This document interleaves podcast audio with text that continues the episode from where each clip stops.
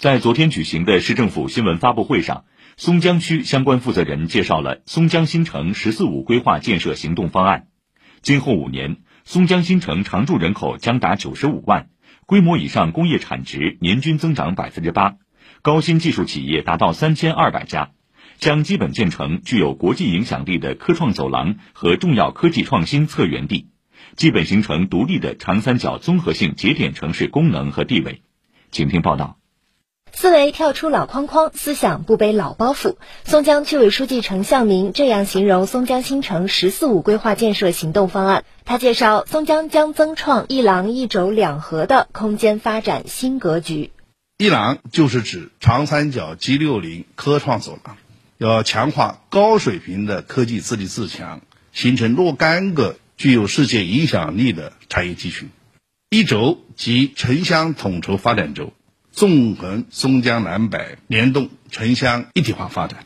两核分别指的是松江枢纽核心功能区和双城融合的核心功能区。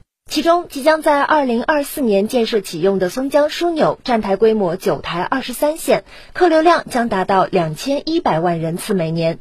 以松江枢纽为核心，丝网融合的综合交通体系脉络日渐清晰。地铁十二号线西延伸项目今年就能开工建设，远期将推进二十三号线西延伸。两河的另一河来自松江新府城与松江大学城的交相辉映。程向明说：“这里是文化自信和创新动力的融合。大学城有十三所大学，十来万大学生，啊，也是创新的活跃集聚区。我们在老松江区域啊，包括仓桥这一带，要形成松江新府城。新府城的构化与重塑，重在人文肌理的根续和传承。”与大学城双城融合的核心功能区。到“十四五”末，松江新城独立完善的综合交通体系可以用“三十、四十五、六十”来概括。松江区区长李谦介绍：“三十分钟我们要实现松江新城内部的通勤，四十五分钟要实现松江新城与中心城区、与其他新城、与近沪城市的便捷的通达。”六十分钟就是要松江新城实现到重要的国际枢纽通达。在推动上海打造成为国内大循环的中心节点和国内国际双循环的战略链接中，松江新城大有可为。为此，松江的营商环境不断优化，制定出台持续营造长三角 G 六零科创走廊国际一流营商环境工作方案四点零版。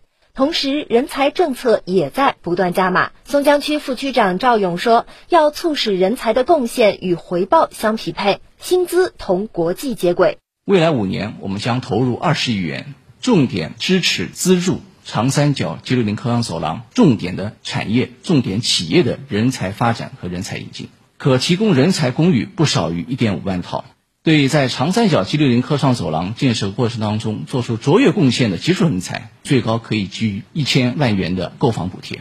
今后五年，松江将新建扩建学校四十八所，加强与华师大、上外上师大等高校合作，新建两所市实验性示范性高中，构建一流高中集群。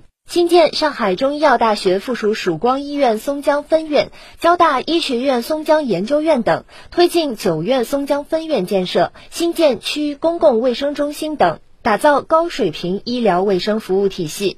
世界高尔夫锦标赛、佘山国际半程马拉松等重大体育赛事也在积极承办之中。赵勇说：“我们松江新城啊，将以更优的营商环境、更好的创业环境、更美的宜居环境。”诚邀天下人才来到我们松江，扎根松江，共同书写梦想，成就事业。以上由记者戴林报道。